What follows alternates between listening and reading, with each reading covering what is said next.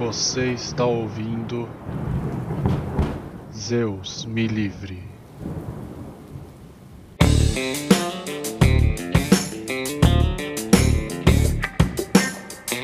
Boa noite, boa tarde, bom dia! Sejam bem-vindos ao mais novo episódio do Zeus Me Livre. Meu nome é Horaci Passos.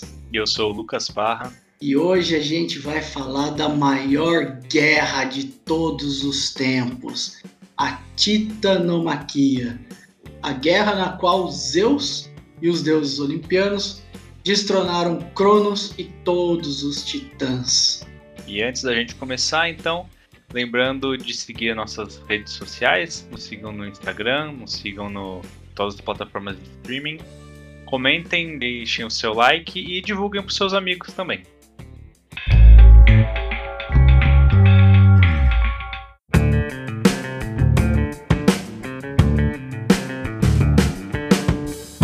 Antes da gente começar, acho que é bom a gente dar uma repassada em tudo que a gente viu até agora.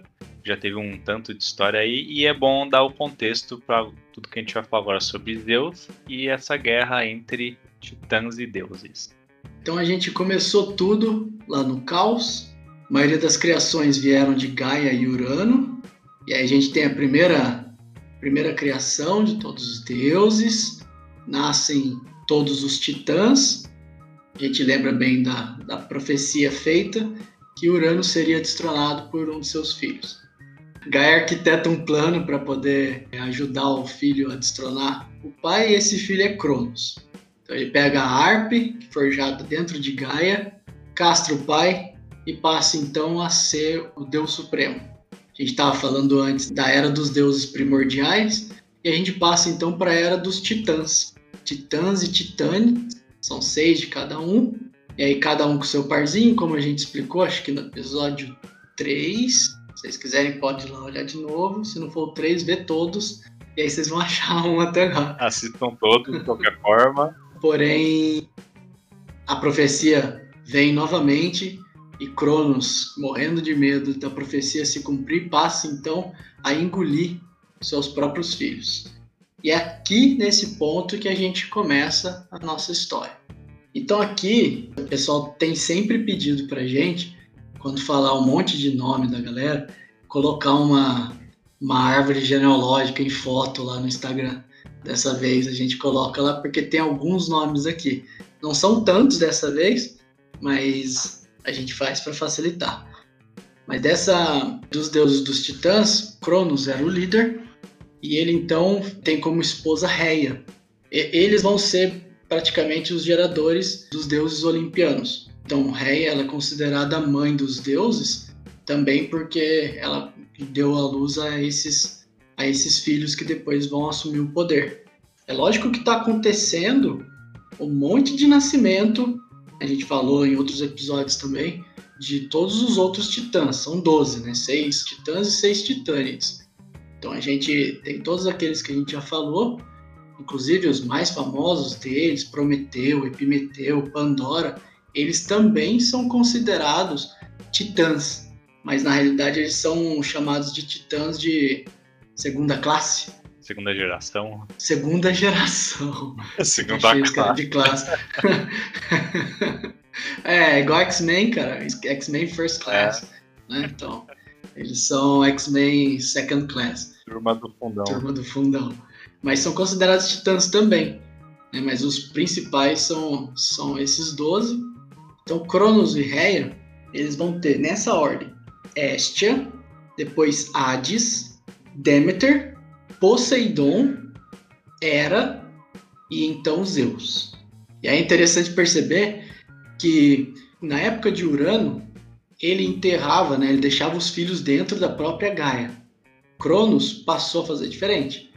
Apesar de estar tá seguindo exatamente o caminho que deveria seguir. Ele começou a engolir seus filhos. Então a gente tem um símbolo aí dele querer dele devorar, dele querer pegar aquela força que estava nascendo para ele, não deixar aquilo sair, não deixar aquilo entrar em movimento. Então ele passa a engolir os filhos.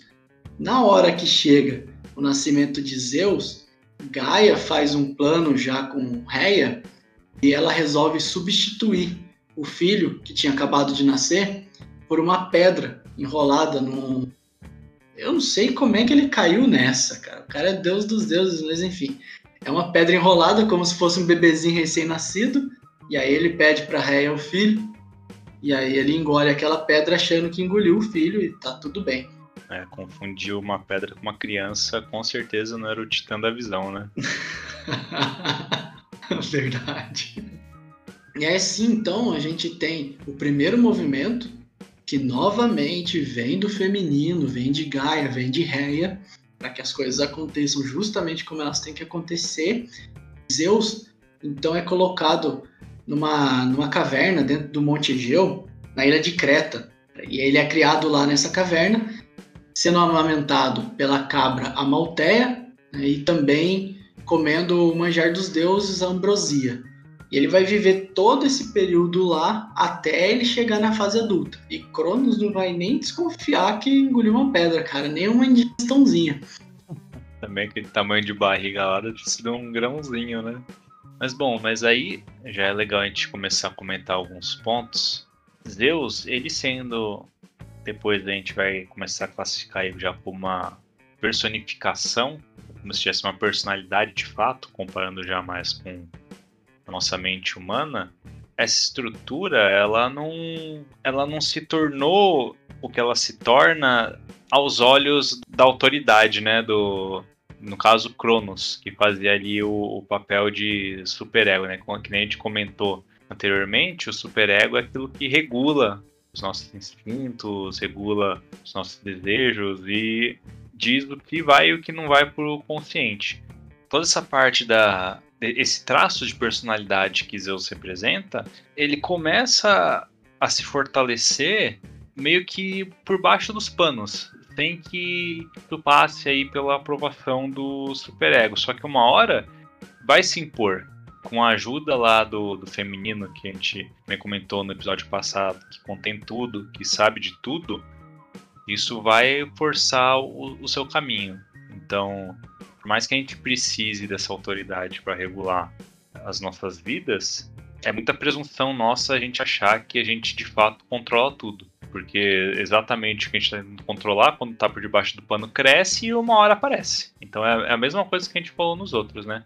Só que agora a gente já não está mais falando só em termos um pouco mais gerais da mente, né? Agora a gente já está falando especificamente de personalidade. A gente já está chegando aí no nível de falar de traços nossos mesmo. E você tanto vê que essa, esse tempo para maturar as coisas ele aparece justamente que apesar de não ser engolido por Cronos, né, e aí é como se Cronos tivesse incorporado a potencialidade de Zeus dentro dele, ele vai ser gerado, ou melhor, ele vai ser gestado dentro de uma caverna, dentro da terra, do mesmo jeito, ele vai continuar no escuro, até ele chegar a ser né, o Deus, até ele ter a estrutura suficiente para ser Deus que ele está planejado para ser. Então é apesar de, de não ficar em Cronos, ele ainda está sendo gestado. Só que agora ele está sendo gestado por pela terra, né? Um feminino que mais que cuida dele. Tem toda uma alimentação especial para ele se tornar o deus que ele vai se tornar. É, essa parte aí da nutrição dele é isso que acaba diferenciando ele dos outros deuses, né? Que o torna o deus dos deuses, o mais poderoso de todos. Porque ao contrário dos outros que não se tem, né, especificado como que se alimentavam, como que cresceram. Então supõe-se que é algo normal. Ele foi alimentado, digamos assim, com energias divinas. A alimentação dele com a cabra e com a ambrosia são elementos que são divinos. E isso torna ele, digamos assim, mais divino do que os outros. Porque ele foi gerado, foi nutrido com isso. Ele vem com um propósito, né? ele tem que ser nutrido com isso, ele é divino, porque foi aquilo que a gente falou sobre o mito solar. Ele vem para abrir essa, esse leque de possibilidades, como você estava falando. Agora a gente começa a chegar num ponto da existência, dentro da mitologia grega, que as coisas começam a ficar cada vez mais próximas de nós, e aí nós eu estou querendo dizer seres humanos. Então, ele vai ser a representação dessa própria consciência. E para ela nascer, ele tem que ter uma força grande o suficiente para representar. Então a gente deve muito a Zeus e a essa preparação dele que foi divina e que tinha que acontecer. Porque a gente só passa a existir criação de Prometeu, que vai ser um dos aliados de Zeus na guerra, a gente vai falar, mas a gente só passa a existir porque Zeus cumpriu exatamente com aquilo que ele tinha que fazer. Ele, ele trouxe é, esse mito solar à frente, né? E aí começa a primeira inversão grande que a gente tem na história da, da mitologia. A gente começa a ver o matriarcado sair um pouco de cena, ou seja, a lua indo mais para o inconsciente mesmo, porque as coisas não estão mais sendo só do inconsciente, e o sol começando a aparecer, ou seja, um patriarcado que vai ser representado pela figura de Zeus, toda sua potência, virilidade, ela começa a se firmar mais. Né? E isso diz muito também sobre, sobre a estrutura da nossa sociedade hoje, etc. Inclusive, essa transição entre matriarcado e patriarcado, ela tem um lastro histórico também na história da Grécia.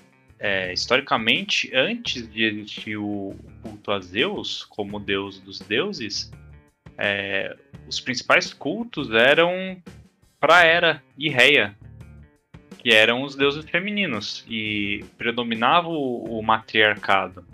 É, só que numa dada época histórica aí da Grécia, começou-se a cultuar cada vez mais Deus. E, por consequência, a ideia de um é causa e consequência do outro, né? O patriarcado começou a se tornar, digamos assim, mais popular e começou a se impor. E aí os reflexos disso é a nossa sociedade estruturada do jeito como ela é hoje em dia. E a gente pode ver que, por exemplo, teve três ciclos, né? Contando também com Zeus. Primeiro foi o ciclo de Urano, com os deuses primordiais. Aí depois o ciclo de, de Cronos, com os titãs. E agora a gente entra no ciclo dos deuses olimpianos. Que para a história da Grécia foi quando de fato começou a existir mitologia grega. Né? Porque até então esses deuses eles eram meio que espalhados lá para a ilha de Creta, para Anatólia, que era a Ásia Menor, eram espalhados. Né? E quando chega mesmo ao continente ali, começa a virar grego, é a hora que, é, que Zeus toma esse poder. Então a gente está num terceiro ciclo. Só que esse ciclo de Zeus ainda não acabou. Né? A gente até hoje está imerso, não é porque acabou a Grécia, né, daquela época, a Grécia antiga. Não. E psicologicamente falando, né, como inconsciente coletivo, nós ainda estamos dentro dessa fase de Zeus. E é por isso que a gente está vendo, teve uma queda do matriarcado, que foi uma polaridade, e aí a ascensão do patriarcado, que também vai ter que ter uma queda para que a gente chegue a um equilíbrio, onde o matriarcado e o patriarcado eles conseguem coexistir e criar as coisas juntos, como sempre foi. Mas de certa forma, agora vai ser consciente para a gente isso, e não mais inconsciente, impelido por profecias, e forças sobrenaturais, né, digamos assim, que são as forças do inconsciente. É engraçado que normalmente as pessoas esquecem que quando você tem dois polos, dois lados do, de uma moeda, quanto mais você puxa para um dos lados, é como se fosse um pêndulo. Quanto mais você puxa o pêndulo para um lado, a hora que aquele pêndulo se solta lá da, da sua mão, mais ele vai para o outro lado. Então não tem que se buscar um extremo ou outro, tem que se buscar um meio, porque senão você vive eternamente oscilando entre dois opostos cada vez mais distantes. Toda vez que você faz a força para puxar para um polo, você só está dando mais corda para esse pêndulo. E aí, psicologicamente, seria é, basicamente como se a gente ficasse eufórico demais, depois totalmente depressivo. A euforia demais também é negativa. Então sempre a gente precisa trabalhar para que a nossa psique, pensando a nível individual e depois coletivo, que a nossa psique ela chegue num estado de consciência de todas as suas potencialidades, que a gente vai caminhando para um equilíbrio, equilíbrio de si próprio. E isso é autoconhecimento.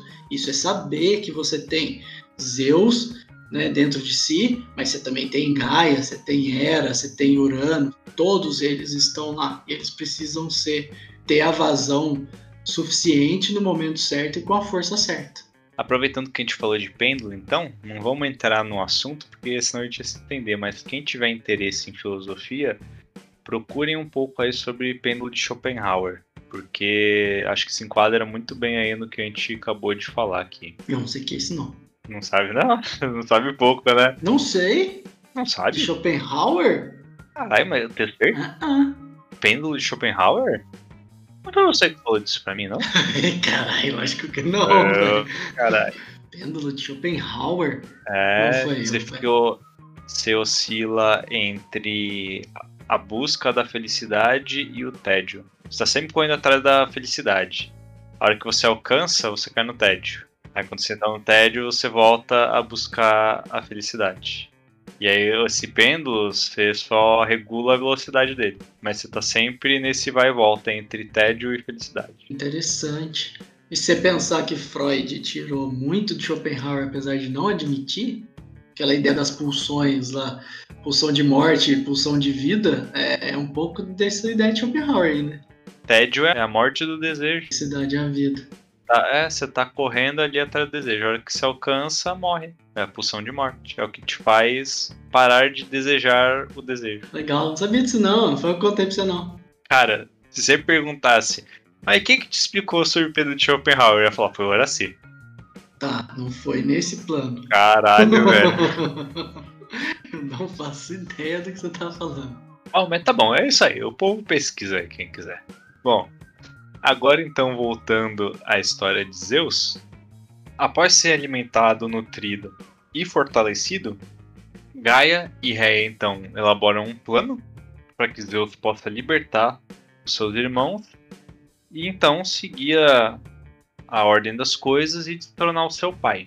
Então elas elaboram um plano com a ajuda também de Metis, futuramente se torna esposa de Zeus, onde ela confecciona uma poção que, ao ser dada e ingerida por Cronos, faz ele vomitar todos os deuses que estavam dentro dele.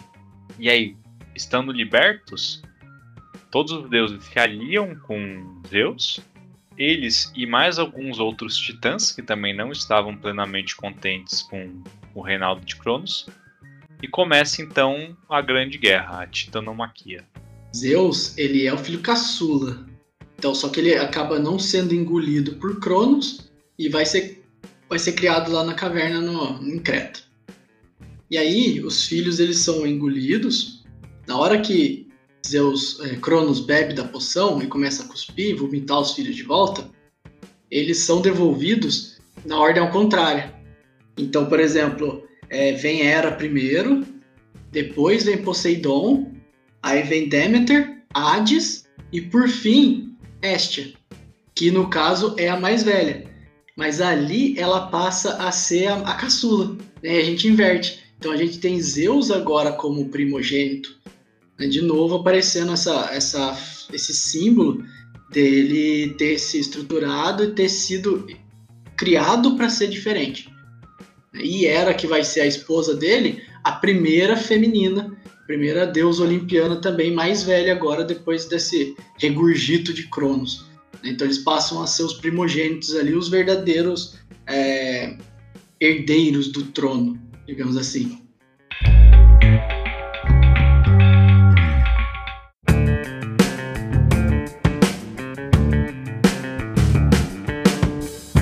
E aí agora para começar a guerra de fato, e de novo, né, eu gosto de reforçar que essa guerra foi muito importante para nós seres humanos sermos hoje do jeito que a gente é, com a estrutura que a gente tem e buscar a consciência do jeito que a gente busca. A gente deve muitos a, muito a Zeus. E é por isso que Zeus nos livre da inconsciência toda vez, porque é ele que começa o é toda a figura dele, o movimento dele que começa a mostrar o nascimento do sol, né? esse aparecimento da, da, da, busca atrás da consciência. Vai ser na era de, de Zeus que vão nascer os heróis e tudo mais, como a gente já falou. Na dúvida, pensa assim: porra, os deuses batalharam por mais de 10 anos para ter o que tem hoje, pra gente ficar aqui sem aprender nada, sem descobrir nada, sem se entender. Não, velho. Então, vamos pelo menos honrar aí o esforço dos deuses, né? O mínimo. Vamos começar a nossa a nossa titanomaquia, né? É, titanomaquia interna. Você já parou pra pensar que, que às vezes a gente tem modelos internos nossos, estruturas que a gente precisa fazer uma guerra e que às vezes essa guerra ela não é de um ano, ela é guerra de, de anos, igual a titanomaquia que durou 10, que você falou aí, ou de vidas, né? uma vida inteira, fazendo uma guerra com o mesmo padrão, a mesma estrutura, um modelo ali que a gente precisa quebrar com ele. E legal de dizer que esse 10 anos não é literal. Uma guerra de 10 anos, na prática, ela só significa uma guerra muito demorada mesmo. É um número meio que assim, padrão para dizer que é muita coisa. Da mesma forma que na Índia eles usam 10 mil para representar um número muito grande, você tem que fazer um negócio 10 mil vezes. Ou então você tem que contar até 10 mil. Não é porque é 10 mil, não, é só porque é um número que eles usam para dizer que é muito. O mesmo vale para 10 anos de guerra. Então é coisa de vidas, às vezes. Uma vida inteira, mais de uma vida. E é por isso que isso ficou tão. Essa guerra ficou tão conhecida e é tão forte, né? Até hoje. Porque a gente tá fazendo essa guerra um pouquinho todo dia. Dentro da gente mesmo. E então quando Zeus consegue fazer Cronos regurgitar seus, regurgitar seus irmãos, ele tem ali os deuses olimpianos de volta com ele. Mas eles ainda não têm gente o suficiente, nem armas o suficiente para poder participar, é, para poder batalhar essa guerra. Né? Eles vão precisar de muito mais estrutura. Então Zeus ele, ele dá um grito e ele diz que todos aqueles que se opõem a Cronos que se juntem a ele, porque quando ele for vitorioso, essas pessoas terão um lugar de destaque. Né? E com isso, é, céus, oceano, Tétis, Minemosin, Temis, inclusive Prometeu, né, que eu comentei, e Kratos, eles passam, Kratos que é o deus da guerra, quem não lembra, jogo God of War, e Kratos, eles passam a, a ficar do lado de Zeus e batalhar junto com os olimpianos. Cria uma massa maior aí. É, e além disso, Gaia ainda instrui Zeus a buscar mais auxílio dentro da, daquelas criaturas primordiais que foram relegadas ao interior de Gaia, que são os Ciclopes e os Hecatônqueros, que eram criaturas aí monstruosas, por assim dizer, e que foram relegadas para o submundo. Só que, para sorte de Zeus e para o azar de Cronos, os Ciclopes eles eram os primeiros ferreiros, então eles tinham a habilidade de forjar as armas dos deuses, e daí surgiu o raio de Zeus, o tridente de Poseidon e o elmo de Hades. E os Hecatônqueros, por terem 100 braços, eles tinham muitas habilidades e muito poder de guerra na realidade. Eles desempenham um papel aí primordial na guerra, contendo o avanço dos titãs, arremessando é, uma chuva de pedras sobre eles quando a, a, a batalha começa de fato o raio de Zeus é dado para ele, mas os ciclopes eles já estavam lá no Tártaro forjando uma arma para que eles conseguissem fugir. E a gente tem de novo a figura de Zeus voltando ao interior, a algo das profundezas, das trevas. Ele faz essa batalha, essa luta inúmeras vezes. Ele sempre vai ao mais profundo é, das, do, dos abismos e aí a gente está querendo dizer que ele sempre vai mais profundo das sombras dele próprio para poder achar essa força. E aí só um Deus forte o suficiente. E aí a gente está falando do Deus criado pela, pelo leitinho de cabra, com ambrosia, que era capaz de segurar aquela arma que era o raio. Né? Então assim que ele ganha poder, ele precisa descer ao máximo da sua sombra para descobrir a força que ele tinha né, que era essa força do raio, que convenhamos dos elementos da natureza que a gente tem, o mais descontrolado e o mais forte de todos, né? Não é à toa que Zeus é o deus do raio e é o deus supremo na mitologia grega, e a gente tem outro deus supremo, que é Thor, que é o deus do raio e do trovão, lá na mitologia nórdica. Então a gente tem esses símbolos se repetindo porque é uma força muito grande precisa ter uma estrutura muito forte para poder para poder sustentar. Por pensar em, em, como as coisas eram vistas na antiguidade, em que não se tinha conhecimento, um raio, um trovão era algo muito assustador, né? Era algo que literalmente fazia tremer os céus, fazia tremer a terra e que vinha do céu descontrolado, ninguém era capaz de capturar aquilo, entender aquilo e tinha um poder destrutivo enorme. Um raio podia fazer queimar campos inteiros de plantação, podia matar pessoas, animais, destruir árvores.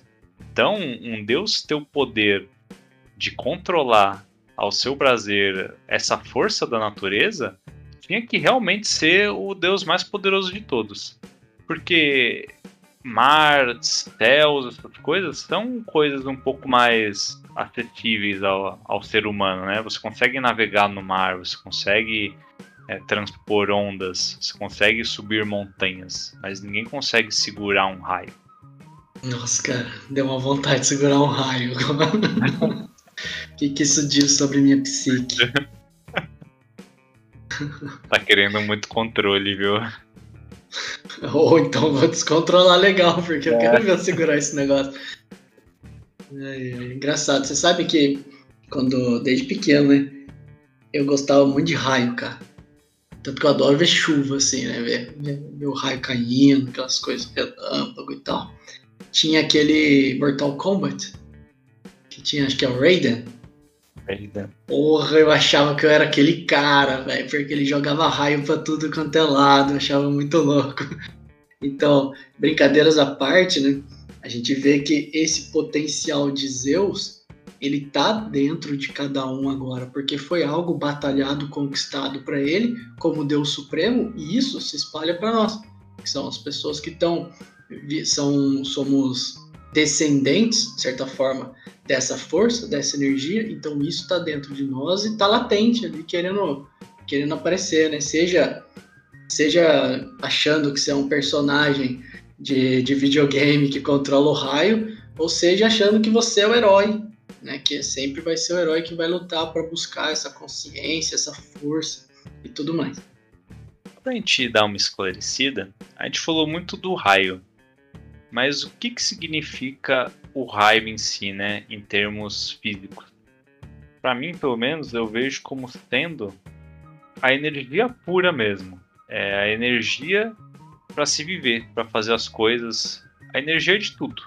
Você ter o controle dessa energia é o que faz a, a diferença. É o que faz você poder caminhar para o caminho da, da autoconsciência, da iluminação, da divindade, é só tendo, digamos assim, tendo isso em mãos, né? Você não é mais refém da, do poder criativo, do poder de criação, do poder de ação, e você se torna controlador disso. Você que dá a direção dos raios que são lançados pela vida, em vez de você receber eles. O raio tem sempre esse simbolismo, né? Ele representa uma potência de criação muito grande, que é justamente o que você estava falando. Então essa essa força de criação, ela não pode ficar só latente. Você ficar com isso latente dentro de você, você implode. Então ele precisa de forma equilibrada, de forma consciente, ser colocada em movimento. De novo, então o raio ele também vai representar essa força criadora, mas posta em movimento, posta para criar. Tanto que essa força a gente vê muito grande em Zeus, que a gente vai falar em vários episódios a partir de agora, né? Tá liberado para falar, mas filhos ao monte. Por quê? Porque é essa potência, é essa força de criação que ali se deu na figura de filhos e etc., mas que representam muito mais do que isso. Representam todas as potências, todas as forças e energias que ele está criando. Né? Esses filhos eles representam outras coisas também. Por exemplo, Apolo vai representar o Sol e, e etc. Então a gente vê essa força sendo usada para criação. É para criação e para experimentação. E como agora a gente está chegando no nível de deuses e a gente já falou antes que eles representam aí aspectos da mente, subdivisões da mente, é, é a força de você explorar esses aspectos avaliar o, como que um funciona para você, como que não, o que é mais adequado, o que não é. Tudo isso exige energia, seja física, seja mental. E Zeus, ele sendo então o progenitor de muitos desses outros deuses, é, semideuses e assim vai descendo a cadeia, ele, ele representa essa força né, nesse momento, né? A força de você experimentar e se conscientizar diversas vezes. Ele está sempre mudando ali os seus aspectos, sua personalidade e evoluindo, entendendo o, o que, que, é melhor, é, como você deveria seguir, como que não, se está adequado, se não está. E o termo, vamos dizer assim, o termo psicanalítico que a gente tem para descrever essa força dentro de nós seria libido. É que aqui a gente não está falando da libido sexual. Também, né, ela está inclusa lá, mas ela não é só. Essa libido é a energia vital, é esse raio que perpassa a gente, é o que nos impele ao movimento é o que nos faz levantar da cama todo dia e ir trabalhar, e se relacionar, e viver, e conquistar suas coisas, etc. Inclusive, também é essa mesma força que faz você, às vezes, não querer levantar da cama, se autodestruir e entrar num caminho de depressão profunda. Que a gente tá brincando, né? Pulsão de vida e pulsão de morte que Freud traz. É essa mesma força. Ela é uma força que existe e a a polaridade, quem vai dar nela, sou eu. É, a criação e a destruição, elas são polos opostos da mesma força, né? É exatamente isso. Você tá ou criando ou destruindo, é só a forma como você canaliza. É, porque tudo na realidade é movimento. Você criar é um movimento, se você destruir também é um movimento a gente normalmente qualifica como bom ou ruim, né? Dependendo do que, você está criando ou destruindo. Mas é, é tudo um movimento gerado por essa energia, que é o raio, que é a libido, que é como a forma que você queira chamar ela. E aí é legal perceber também que como é a era de Zeus, que é a que a gente ainda vive, é também a era em que passam a nascer os homens, esses deuses, eles têm é diferente um pouco da, da ideia que a gente tem mais aqui no Ocidente, mais cristã, de que Deus ele representa só o polo positivo. Né? Ele representa só toda a força da divindade e só coisas positivas. E o oposto de Deus seria o diabo, que fica com todos os aspectos é, negativos e sombrios para ele. Nesse caso, não. Todos os deuses ali, a gente vai contar muitas e muitas histórias e a gente vai poder perceber isso. Eles têm as duas polaridades dentro deles. Então a gente começa a ver Zeus como todo é, onipotente, com toda a força de criação, todo o júbilo que ele tem.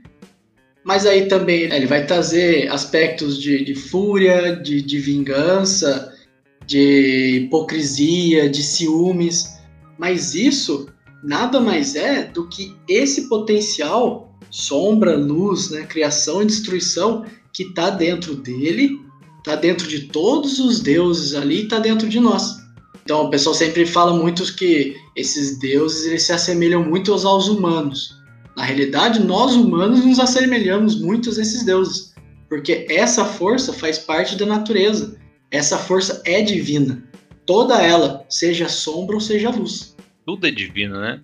Se a gente for ver bem. E quem qualifica o que é bom e o que é ruim é a nossa moral.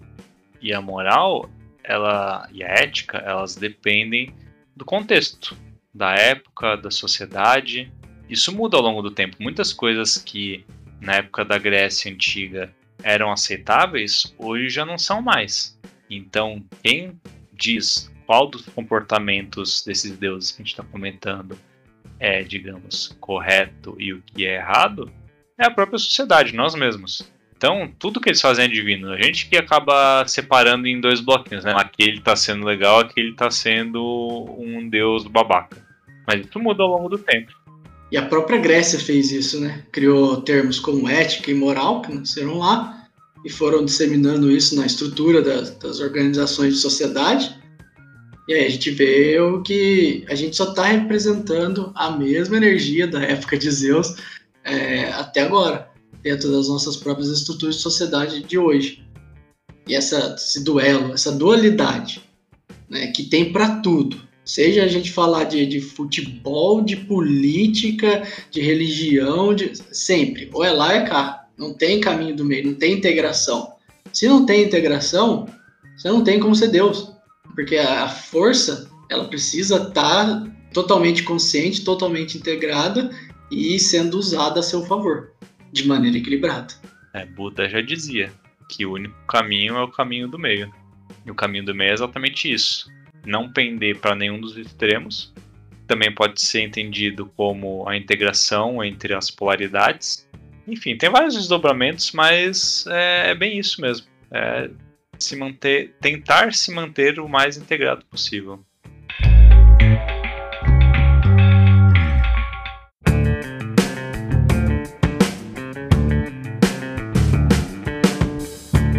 E aí, continuando na história da guerra, né, a partir do momento que Zeus ele então toma posse do raio, aí a guerra começa a virar. Ele começa a fulminar Cronos com, com toda a força dos raios dele, mais a, a, a tropa de Hecatonqueros lá com seus 100 braços e 50 cabeças, jogando pedras colossais em todos os titãs. Eles vão começando, os titãs começam a perder essa guerra, né? vem, vem os, os olimpianos começarem a, a tomar a frente, e aí quando enfim né, eles conseguem sobrepujar todos os titãs, o castigo que Zeus traz para eles, né, e para todos aqueles que, que apoiaram os titãs e não ficaram do seu lado, é de aprisioná-los para sempre no Tártaro, né, que, ou seja, nas profundezas mais abissais da própria Gaia, né, que é esse Tártaro, e aí os Hecatóncros, então, que já foram prisioneiros uma vez, eles passam a guardar os portões desse Tártaro para nunca mais permitir que nenhum desses titãs saiam de lá. E aí a gente tem a conclusão da guerra, né, a vitória de Zeus e os Olimpianos sobre os titãs e o aprisionamento deles todos lá no Tártaro. Porém, como se isso não bastasse, Gaia, tendo a mãe dos titãs e dos deuses, ela não fica muito feliz com a resolução que Zeus dá para a guerra, principalmente para os perdedores. Até porque eles foram aprisionados dentro dela novamente, então ela fica incomodada com a situação e com a crescente arrogância de Zeus. Uma vez que ele já tendo essa posição de primogênito, né, tendo os outros nascidos novamente depois dele, e tendo tomado esse posto, tendo o raio em mãos e vendo que ele foi capaz de se sobrepor aos titãs, ele começa a ficar muito arrogante. E Gaia se incomoda cada vez mais com isso. Até que ela decide tomar uma medida drástica, que é então enviar Tifão, que é um titã que foi. Algumas versões dizem que ele já estava lá dentro, outras que ele foi gerado, gerado só por Gaia nesse, nesse instante, então.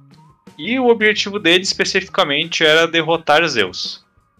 Tifão então era um dos titãs mais poderosos que existiam e ele sobe o Monte Olimpo e confronta Zeus diretamente para um combate um a um. Zeus obviamente aceita, achando que ia mandar muito, ia derrotar Tifão como ele fez com todos os outros. Só que Tifão era muito mais poderoso que ele. E Atena ela consegue distrair Tifão e Zeus foge do combate, porque ele estava perdendo. É, só que nem isso é capaz de deter Tifão. Ele só se distrai por um tempo, mas depois ele segue Zeus. E quando encontra ele, ele arranca os músculos dos braços e das pernas de Zeus, deixando ele quase morto. Como aqui a gente está falando ainda de Deus e Titãs, na verdade todos eles são imortais. Então não tem. Não, em toda essa história, toda a guerra, não houveram mortes. Só que Zeus fica então destroçado, sem poder, tem o raio, tem músculos. Com isso, é, os outros deuses eles tentam ajudar Zeus, porque então os titãs eles iam retomar o poder. Então, novamente, a gente vê Zeus, né, e depois de toda a sua arrogância o levar para o extremo, quem está por trás de tudo, como sempre, é Gaia, e ela está arquitetando tudo sempre. Ela também é arquiteta para quê? para que ele não fique só nessa polaridade. E aí ela precisa arrumar um monstro poderoso o suficiente para fazer ele perceber e descer até o, o nível mais deplorável, né? Que é perder seu raio, perder seus músculos e não conseguir nem se mover mais, né, para ele enxergar e fazer essa transformação dentro dele. O Tifão, é, para vocês entenderem um pouco, algumas descrições colocam que a altura dele ia da Terra até os astros. E ele, quando abria suas asas, ele cobria os céus inteiro. E aí de sua cabeça, de cada ombro seu saíam 50 cabeças de dragões e tudo. Então era assim, era um deus tão descomunal quanto a polaridade que estava sendo apresentado da, da, arrogância de Zeus. O Tifão, é, ele não era só um monstro terrível, ele gerou vários outros monstros terríveis que só reforçam essa, essa força que ele tinha. Por exemplo, a, Esfinge, o Cérbero, a Quimera, até o Leão de Nemeia e a Hidra são filhos de, de é, eram filhos de Tifão. Então a gente consegue perceber essa força. E aí é, Zeus fica completamente inoperante. E aí Mercúrio pega emprestado o elmo do de Hades, o elmo do terror, que torna ele invisível. Né? Ele tem essa habilidade. E aí com essa invisibilidade ele consegue a passar pelo tifão, recuperar os músculos de Zeus e ajudar ele a se levantar novamente. E aí Zeus recupera o raio e aí volta com uma nova força, com um novo entendimento. É um novo Zeus renascido outra vez, né? Agora a gente já tem quase que um terceiro renascimento dele. Quando a gente fala de Hermes, que ele que ajuda Zeus a recuperar a sua força, vale a gente lembrar que Hermes, ele também na, mitologia romana é chamado de Mercúrio. Ele normalmente representa a integração, até porque ele muitas vezes é representado como um hermafrodita, então ele seria a união entre os dois polos. E ele sempre vem para trazer um equilíbrio. Então aí a gente está vendo um, um desequilíbrio muito grande entre a polaridade aí do raio do poder de criação, da arrogância que vem com isso, e por consequência a destruição de tudo isso. Hermes, como diplomata, ele vem preparar o terreno para se chegar numa resolução, não numa conciliação direta, uma vez que ainda vai ter um combate entre os dois lados, mas chegar num resultado que seja um pouco mais equilibrado. Até como a gente vai ver depois, Zeus, ele sendo vitorioso, ele assume o seu posto no Olimpo, tem diversos filhos, deuses e semideuses, e Tifão, que nem o Horaci já comentou, ele se recolhe para o Tártaro novamente, na verdade ele fica aprisionado, né? Só que ele gera diversos monstros que são as sombras que aparecem na história de diversos deuses. Então ele, mesmo tendo sido derrotado, ele ainda traz essa contraparte da sombra, da monstruosidade, de tudo aquilo que é tenebroso para o humano e que cada um desses aspectos dos deuses precisa combater. Então, no fim das contas, esse novo combate ele vem para trazer um equilíbrio novamente. Não está extremado, a gente ainda tem conflitos, só que são conflitos menores. Então, em vez da gente ter é, um Deus todo-poderoso contra uma monstruosidade que encobre o céu inteiro, a gente começa a ter vários deuses não tão fortes e vários monstros também não tão fortes. Que são aquelas é, dissipações, né? Igual a própria Gaia, que depois foi gerando filho com Urano, esses filhos já eram manifestações menores do, do que eles eram. Que é sempre. É quase que o um caminho didático se separar em partes menores para que a gente entenda o menor primeiro. E aí, nessa escala, a gente, humano, vai ser o menorzinho de todos. Né? Que a gente entenda o menor primeiro para depois ir juntando tudo isso e entender o caos, né? que seria o, o fim dessa consciência toda. Então, para finalizar a história de Zeus, após ter seus músculos recuperados e o raio, com a ajuda de Hermes, eles elaboram um plano de combate contra Tifão.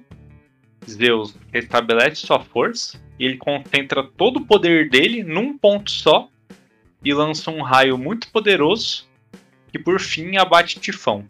Então, num golpe só, concentrando todo o poder dele, toda a energia dele, todo o poder criativo e de ação, com esse objetivo de vencer a monstruosidade. É a atenção focada naquele objetivo, não na arrogância dele, não no poder dele, no domínio que ele quer exercer, mas sim a força de vontade completamente focada num objetivo. E assim ele consegue sobrepujar Tifão e banir ele novamente para dentro de Tártaro. Toda a luta, todo o caminho que Zeus precisou passar, a gente espera que fique, que fique claro porque que Zeus era foda. E por que, que esse lugar aqui chama Zeus Me Livre? Porque é, é muita ação, muita coisa que ele precisou fazer para então chegar no posto de Deus que ele era. E se vocês acham que acabou, não acabou. Tá só começando. Gaia chega para Zeus e fala o quê? Você vai ser destronado pelo seu filho. E aí você fica perguntando: peraí, mas Zeus tem filho para Dedéu, cara.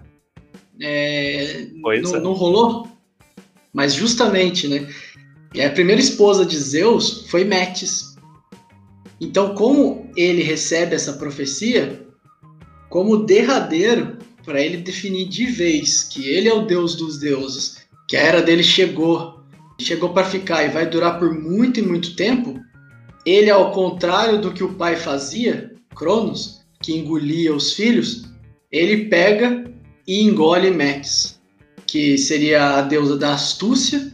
E aí depois que ele come Metis, né, ele incorpora essa astúcia dentro dele, da cabeça dele nasce Atena, que é a sabedoria, a deusa da sabedoria, ou seja, ele chegou num ponto de ter entendido todos os lados, todas as polaridades, todas as suas forças, mergulhou por mais de uma vez em abismos profundos e quase na sua destruição, para então chegar e reinar pleno, tendo a sabedoria e construindo tudo que construiu, inclusive nosso podcast. É, pra você ver, astúcia conscientizada se torna sabedoria. E, para arrematar, como a gente comentou no começo, a era de Zeus ela ainda não está finalizada. Você pode ver que na, na mitologia não existe uma conclusão é, do que acontece com ele, do que acontece com todos os filhos, se parou, se não parou, se ele vai ser destronado ou não. Porque, em teoria, a gente está vivendo isso agora. Então, o fim da história não se sabe é a gente que vai fazer. Então, não percam os próximos episódios, onde a gente vai comentar mais sobre filhos de Deus, a esposa dele era, todos os desdobramentos, como isso se reflete nas nossas vidas e por que que então a gente ainda está vivendo a era de Zeus. E já que a gente que vai fazer nossa própria história, a partir daqui a gente não precisa seguir uma ordem mais. Então mandem suas dúvidas, mandem seus pedidos de mitos para que a gente analise, porque a partir de agora a gente pode ir para qualquer lado, começar por qualquer lugar, falar de qualquer mito, sem criando a nossa própria ordem. Tá aí. Não esqueçam de nos seguir nas redes sociais, mandar seus comentários e sugestões. E boa noite a todos. E tchau! Aí você vê que no final, com matches, é a única que ele não matches, né, cara?